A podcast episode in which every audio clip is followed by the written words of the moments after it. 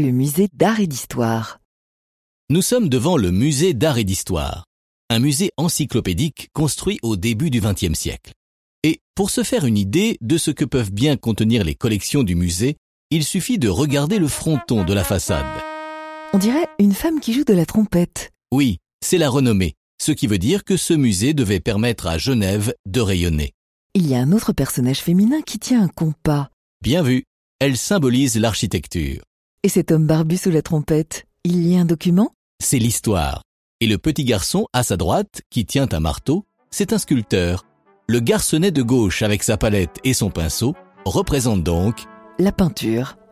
Derrière cette façade, c'est LE grand musée dont Genève voulait se doter pour montrer sa richesse culturelle. 650 000 objets sont conservés, 7 000 environ exposés dans trois grandes collections, les arts appliqués, les beaux-arts et l'archéologie. Mais pourquoi autant d'œuvres au même endroit? À Genève, l'idée de construire un grand musée germait depuis longtemps.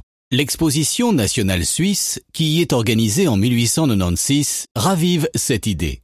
Isabelle Bourcalter est médiatrice culturelle au musée d'art et d'histoire.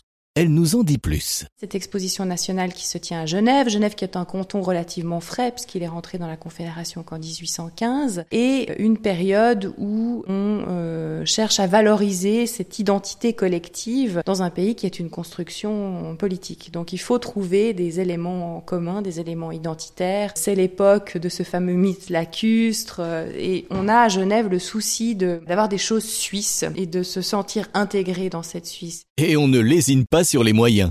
Les armoiries de la ville sont présentes partout, à commencer par la porte d'entrée. Et les noms sur la façade Töpfer, Lyotard, Didet, Saint-Tour. Ce ne sont que des artistes genevois? Parfaitement. Encore une fois, on veut mettre en valeur le patrimoine local, l'art et l'histoire. De très belles œuvres sont à découvrir dans les collections. Poussez donc la porte du musée pour admirer la sculpture d'un guerrier gaulois à l'obroge taillé dans un tronc de chêne, c'est l'image la plus ancienne que l'on ait d'un Genevois. Elle a plus de 2000 ans.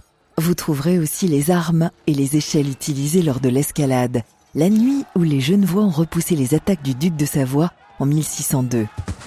Et puis dans la section Beaux-Arts, le retable de Konrad Witz vous offrira une vue sur la rade de Genève, version 1444, l'un des tout premiers paysages de la peinture européenne qui soit correct topographiquement.